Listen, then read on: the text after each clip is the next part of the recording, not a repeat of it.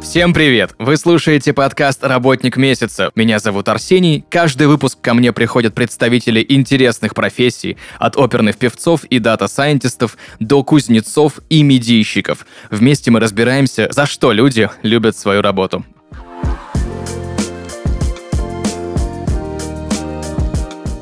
И сегодня в подкасте «Работник месяца» Константин Сагалов, председатель совета директоров компании «СушиWok». Константин, привет! Добрый день, приветствую.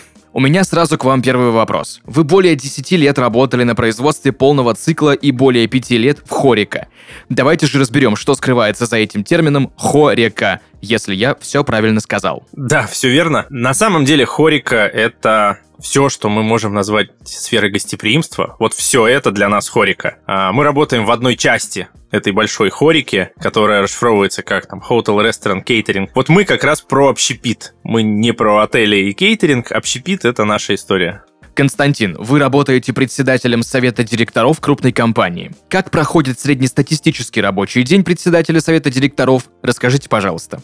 Хотелось бы что-то романтичное себе представить, как утром открываются занавески, шторы, да, легкий бриз какой-то с Невы идет, и начинают поступать инсайты со всех сторон. Но как-то все обычно происходит более прозаично. Утром я встаю рано, иду с детьми в садик, а потом начинается уже мой день в офисе. На самом деле, день расписан обычно достаточно плотно. В основном это большое количество запланированных заранее встреч. Ну, и стараюсь, конечно, находить время на стратегию, хотя в сегодняшних реалиях стратегия, история такая, в общем, неблагодарная. Вот. А во второй половине дня обычно это попытки хотя бы иногда, хотя бы раз-два в неделю посещать точки для того, чтобы держать руку на пульсе того, что происходит в операционке. Вы эксперт по франшизам. Франшизы бывают разные.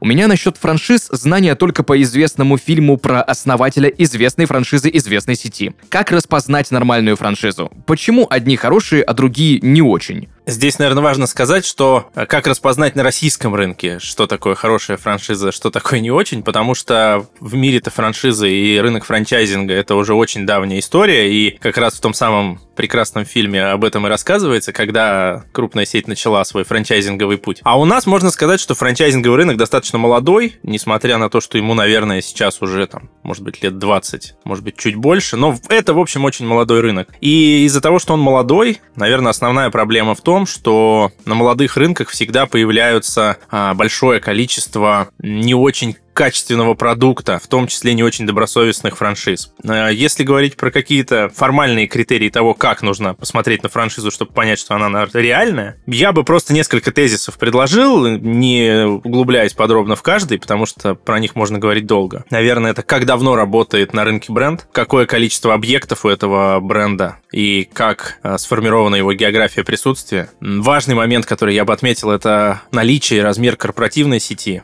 потому что такая история сейчас появляется, что, да, достаточно... Многие считают, что достаточно открыть одну собственную точку, запаковать франшизу и, в общем, поехали. А, Есть опасения по этому поводу у меня большие. Размер паушального взноса и роялти – достаточно важный критерий. Здесь пока что в России логика такая. Чем выше паушальный взнос и ниже роялти, тем осторожнее нужно относиться к франшизе. Потому что есть франшизы, которые просто пытаются снять паушальный взнос. Ну и, в общем, дальше такая сомнительная работа уже идет в операционной работе. Объем того, что вы получите за паушалку. То есть должно быть четко понятно, какой продукт вы получаете, какую интеллектуальную собственность, какие регламенты и какой софт. Понятный, прозрачный договор, который не вызывает вопросов у вас, даже если вы не юрист. Это важно. И финалом, наверное, то, как проходит обучение, куда вас позовут позовут э, в управляющую компанию, каким образом с вами будут прорабатывать механику работы бренда. И вот все это, все это должно сложиться в какой-то понятный бэкграунд того, с чего вы начнете свой бизнес.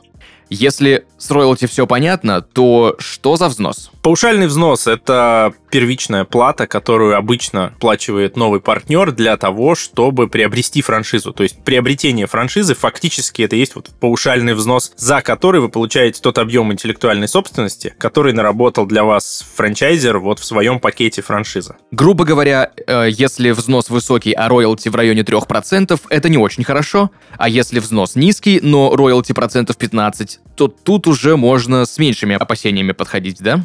А, Нет, это эм, давайте так, вот если про паушальный взнос согласен, если паушальный взнос очень высокий, внимательно посмотрите на то, что за ним скрывается. А, что касается роялти, э, на мой, ну, 15% роялти, такого я пока не слышал, это слишком много. Я думаю, что если роялти в районе 3,5-6%, это сейчас на рынке, наверное, нормальный процент по роялти. А вот если вам говорят, что роялти будет полпроцента, но при этом э, паушальный взнос будет равен стартовым инвестициям, то здесь, наверное, внимательно нужно посмотреть на то, а действительно ли работает этот бренд, а действительно ли эта сеть существует и развивается. Супер. Спасибо большое за разъяснение.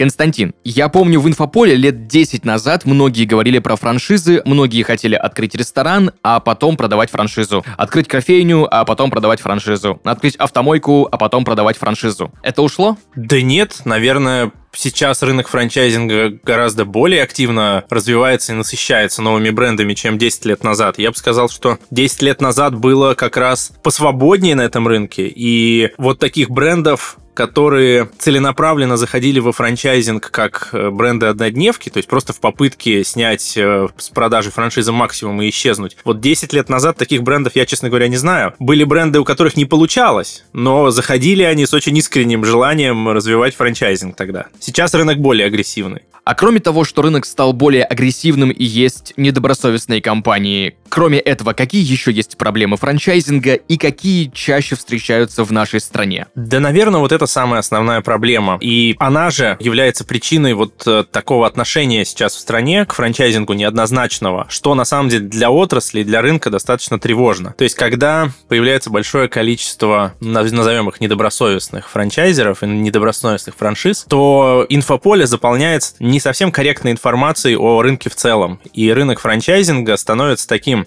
вроде как в целом рынком не совсем прозрачным, не совсем понятным и достаточно рискованным. Хотя в реалиях франчайзинг — это вполне себе понятный, прозрачный э, инструмент развития бизнеса, как раз, наверное, более даже безопасный, чем э, открытие собственного дела. Ну, в принципе, да. Если подумать, есть база, есть обучение. Ну, помимо того, что есть база обучения, все-таки франчайзинг э, предполагает, что вы как франчайзер, вы как компания, которая сформировала пакет для франчайзи, вы уже прошли определенный путь, вы уже совершили определенное количество ошибок, вы уже собрали ту базу знаний, которая необходима для того, чтобы эффективно управлять вашим проектом. И вы подтвердили это наличием собственной сети, наличием долгих лет работы, наличием отзывов, реальных отзывов, реальных партнеров, к которым можно просто приехать и поговорить с ними. И в этом смысле э, франчайзинг — это такой безопасный, сравнительно безопасный вход в бизнес, который дальше уже можно просто расти и развиваться. И в России сейчас есть определенная проблема с тем, что многие называют франчайзинг таким, ну, лохотроном в какой-то степени. Именно потому, что появляется много компаний, которые не не, в общем, их не заботит особо продукт франшизы, у них вот сиюминутное желание получить какую-то выгоду за даже несуществующий бренд, возможно. Константин, я слышал, что чем более узнаваемый и популярный бренд, который продает франшизу,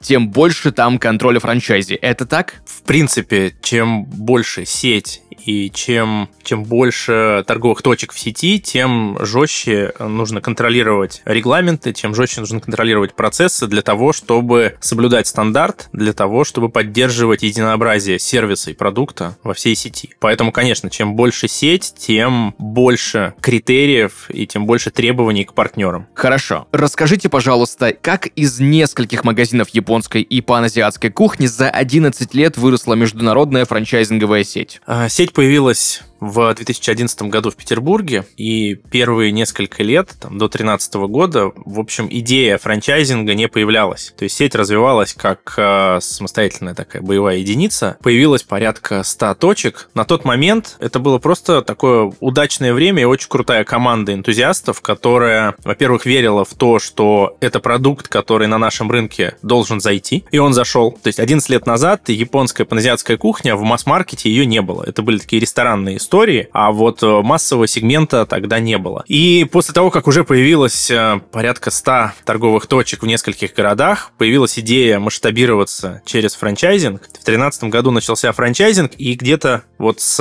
13-14 до 17-18 года это был такой а, бум роста. И бум роста с точки зрения продажи франшизы и развития собственной сети, потому что рынок очень благодарно отнесся к предложению массового сегмента вот японских японской паназиатской кухни. И получилось достаточно активно развить сеть до 600 торговых точек. И за последние там, 2-3 года мы довели их количество до 770. Сейчас сложнее. Сейчас, конечно, развиваться становится все сложнее и сложнее. Рынок насыщен, конкуренции больше, люди уже все распробовали и все попробовали. Но вот сеть дошла до того масштаба, который есть сейчас, вот таким вот путем постепенной работы очень крутой команды э, активных ребят, которые за 10 лет, в общем, мне кажется, не потеряли своего энтузиазма. Я так понимаю, что на такое огромное количество точек нужен головной офис, ну, либо управляющая компания. Как функционирует этот офис, который работает на все точки сети? Безусловно, есть э, бэк-офис, который занимается ну, в какой-то степени управлением, а скорее обеспечением работы всех операционных объектов. Э, вся работа управляющей компании построена на очень большом количестве регламентов и бизнес-процессов. То есть это супер регламентированная работа, очень жестко прописанная в своих стандартах, потому что для сети, для крупной сети, стандарт это, пожалуй, основной вообще краеугольный камень всего, что должно быть. Поэтому в основном работа офиса это обеспечение э, бесперебойной работы инфраструктуры для операционных объектов и создание нового. То есть весь креатив, весь э, процесс над разработкой новых продуктов, новых решений в IT, он весь происходит вот в этом головном офисе. Все это вот на базе происходит, а потом уже транслируется во всю сеть. А бывает такое, что кто-то из франчайзи придумал новый метод, э, либо рецептуру нового соуса, либо бизнес-процесс какой-то новый. Партнер может прийти в головной офис с предложением внедрения нововведения на всю сеть.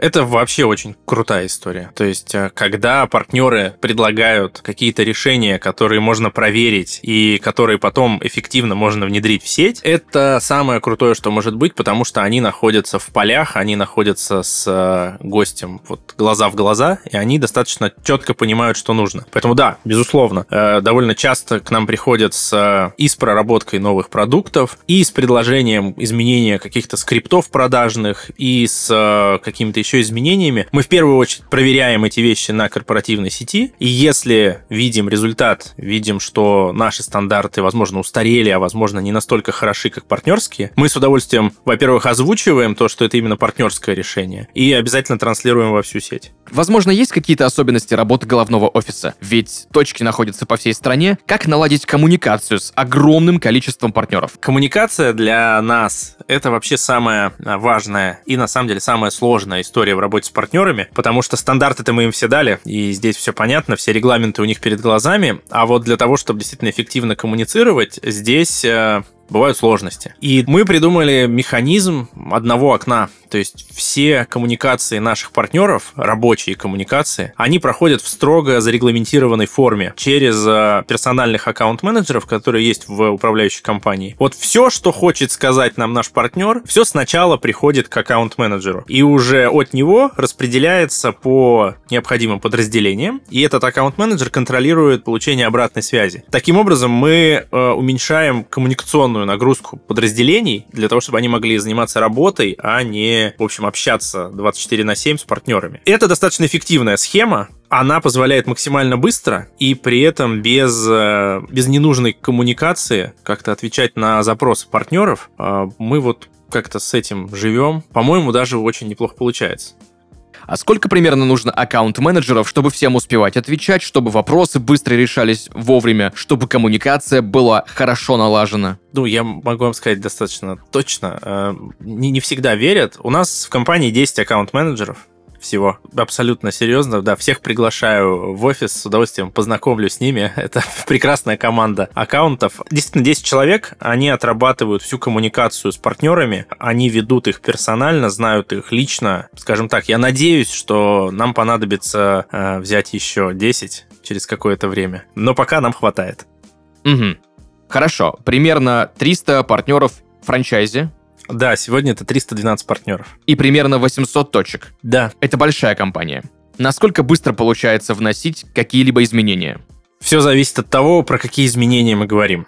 А, есть регламентные работы, то есть раз в квартал, раз в сезон, зима, лето, весна, осень, мы обновляем меню. Это ежеквартальная, уже многолетняя история, многолетний опыт корректировки в меню, когда мы вносим изменения, вносим какие-то новинки, и эта система отработана очень четко, она э, вся происходит в течение там 10 дней, наверное, вот все обновления, полностью все мы меняем, это стандартная история. Есть нестандартные истории, когда мы решаем, не знаю, накатить какое-то обновление на наше приложение, на наш сайт или еще что-то подобное. Здесь все очень индивидуально. Иногда мы географически распределяем эти обновления, то есть идем по регионам, обновляем сначала северо-запад, центральный и так до Дальнего Востока доходим. Иногда мы накатываем все единым образом, если это, например, мобильное приложение. Там нет возможности как-то разделить это, и здесь есть определенные риски. В стрессе работают айтишники, они вот в моменте ночью обновляют что-то, и это сразу же распространяется во всю сеть. Поэтому, в общем-то,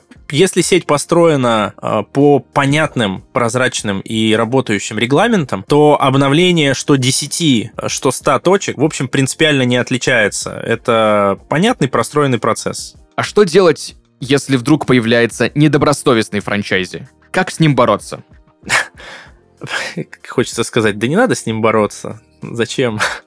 А, бывает такое, это нормальный процесс. Тут э, Тут важно понять, э, недобросовестный или, или просто у него не получается, или это умысел, или это просто у человека не складывается что-то. Обычно недобросовестные, если будем их так называть, партнеры, они просто не задерживаются в сети, и никаких, э, ну, нет необходимости как-то с ними там воевать. Обычно проблемы возникают, если, если партнер выходит из сети, но при этом очень хочет продолжить работать с брендом. Это такая стандартная история для сетевых проектов, когда партнер, в общем, думает, да, я все знаю сам, дальше я как-нибудь уж, как-нибудь уж справлюсь, но на всякий случай ваш бренд прихвачу с собой. Вот тогда уже начинают работать юристы, и тогда, конечно, приходится приходится э, сначала просить, э, а потом настоятельно рекомендовать, э, в общем, брендом не пользоваться. Вот, это бывают такие истории, но они, к счастью, единичные, э, поэтому они такие только как кейсы, такие вот кейсы для разбора бывают, это не системная история. Константин, вы говорили, что есть корпоративные точки, а есть партнерские. Они чем-то отличаются? Да, есть корпоративная сеть, есть партнерская сеть, партнерская сеть — это наши прекрасные франчайзи, и это порядка 70% всей сети. Корпоративная сеть — это сеть, которая управляется управляющей компанией. Это, назовем ее там, корпоративная или собственная сеть. Это порядка 30% торговых точек сегодня. Сами точки не отличаются друг от друга. Вы вряд ли поймете, пришли вы в партнерскую или в корпоративную точку. Это в идеальном мире. Хотелось бы, чтобы так было, чтобы вы заходили в любую точку и не понимали, в чем отличие но на самом деле мы стараемся так и сделать. То есть операционно и организационно точки ничем не отличаются. Процессы управления этих точек, они, конечно, отличаются, потому что есть цепочки снабжения, которые организовываем мы для своей сети. Есть некоторые цепочки снабжения, которые отданы э, нашим партнерам франчайзи, и они сами их организовывают. Но принципиально для гостя нет разницы, партнерская это точка или корпоративная. Одинаково ли можно работать с корпоративной и с партнерской точкой в идеальном мире? Или же это невозможно? В идеальном мире возможно все, а, но мы живем не в нем. Поэтому а, есть, конечно, определенные это не сложности, это такие нормальные рабочие процессы взаимодействия с корпоративными точками и с партнерскими.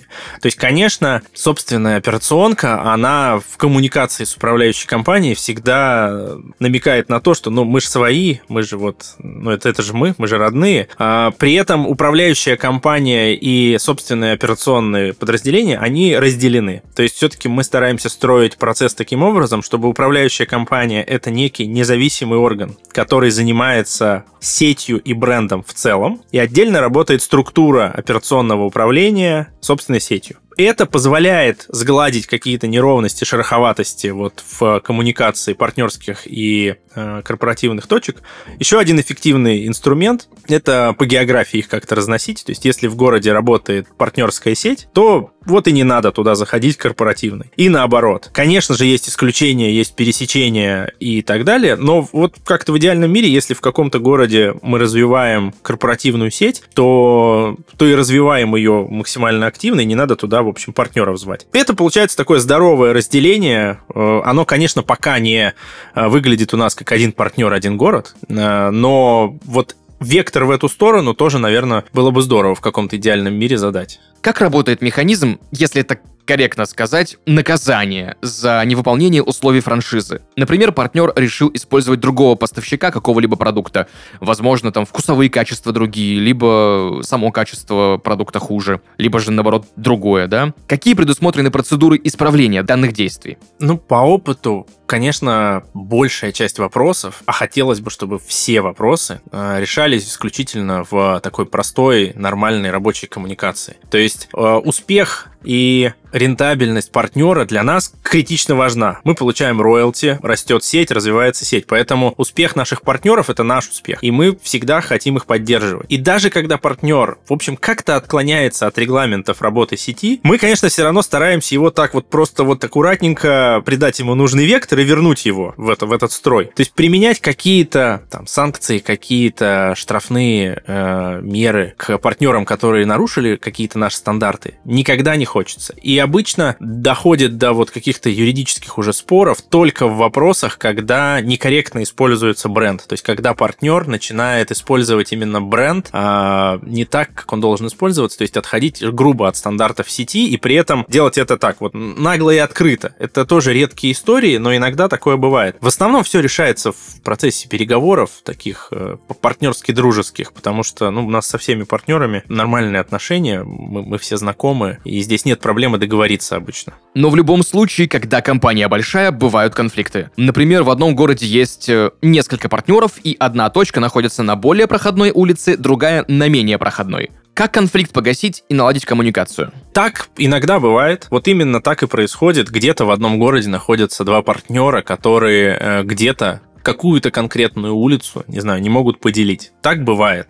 Это изби- как пытаться избежать этого, ну, наверное, можно как-то пытаться застроить процессы, например, один партнер, один город. Но, в принципе, это достаточно рабочие моменты.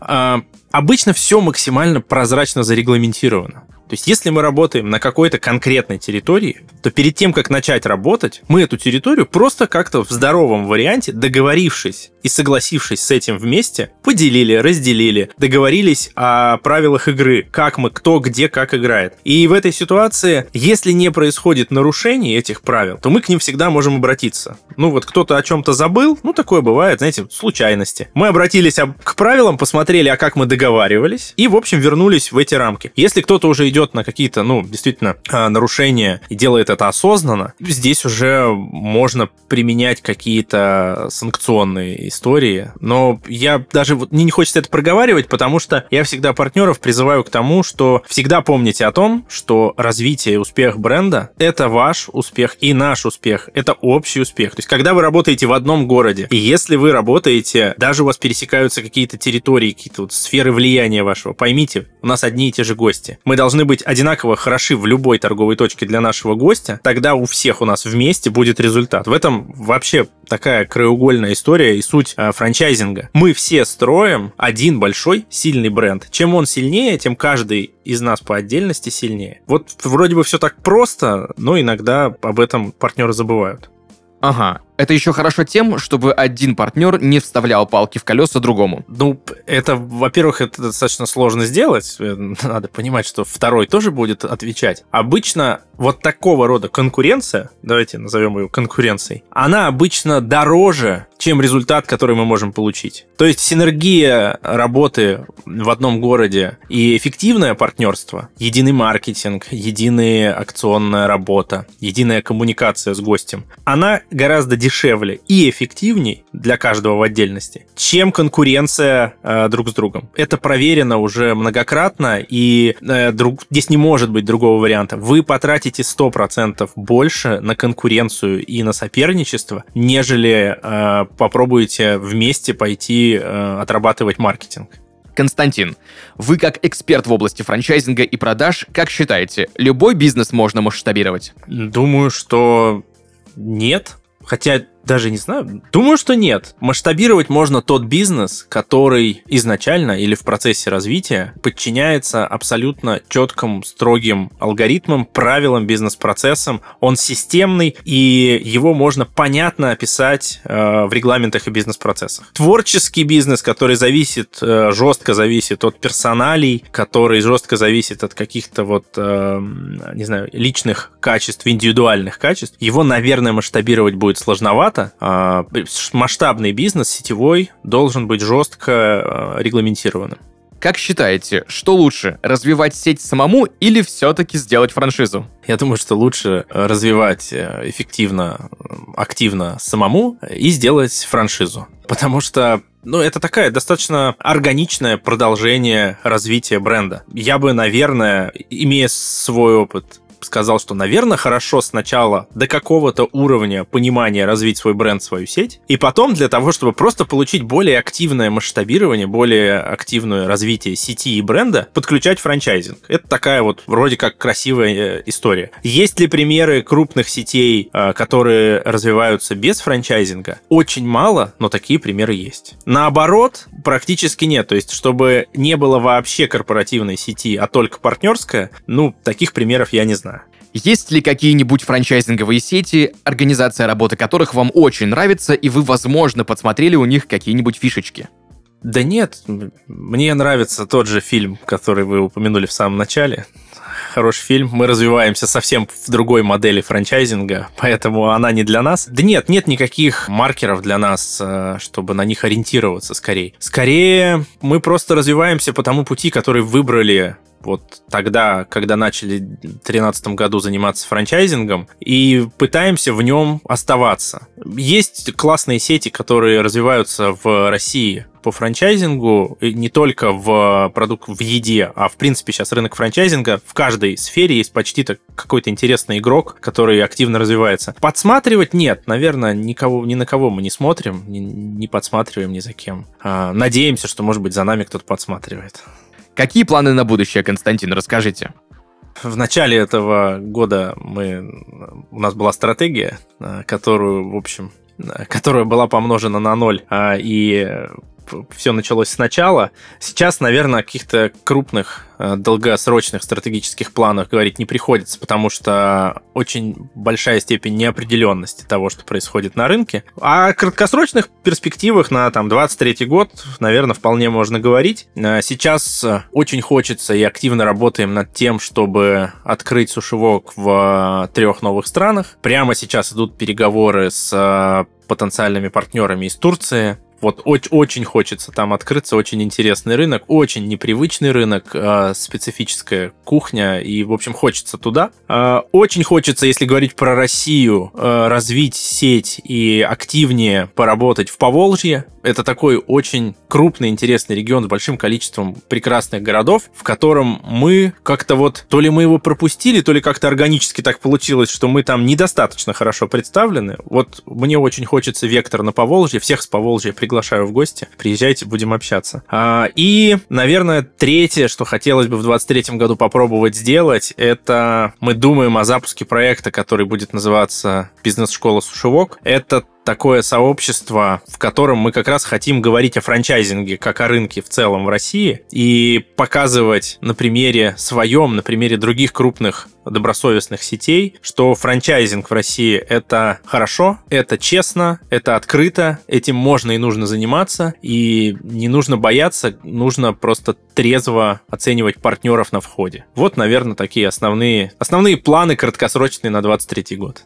Константин, в завершении нашего разговора, что бы вы порекомендовали начинающему франчайзе? Тому, который очень хочет, но вообще не знает, как подступиться. Я рекомендую не принимать никогда каких-то спонтанных решений, взвешенно подходить к каждому вопросу, обязательно ехать знакомиться с партнерами, с которыми вы собираетесь начать работать, а желательно приезжать к ним лично, смотреть им в глаза и попытаться в этих глазах увидеть правду, а, подробно изучать то, что вам предлагают, и тогда, наверное, не теряя энтузиазма, который был у вас на входе, все получится. Супер. Спасибо большое. Ну и на закуску. Топ-3 ваших любимых блюда сети сушевок. Топ-3. Номер один – это классический вок. Я люблю воки. Э, японскую кухню я, конечно, люблю, но воки для меня это топ. А, номер два. Это, наверное, все-таки классика ролл Филадельфия. Из роллов я, наверное, выбрал бы его. И номер три, наверное, тоже будет э, вок. Это сытный вок. Это вок, которым можно быстро и плотно поесть. Константин, скажите, а можно ли есть воки вилкой или только палочки и путь самурая? Знаете, может быть, это будет не совсем корректно, но я ем воки вилкой. К чему, в общем, всех и призываю. Может быть, я не самурай, но это нормально.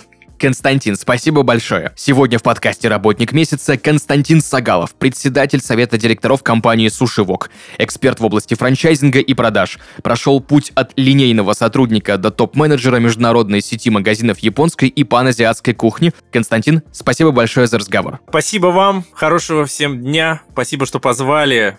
Ждем всех в Сушевок и в качестве гостей, и в качестве новых партнеров. Счастливо. Друзья, услышимся в следующих выпусках.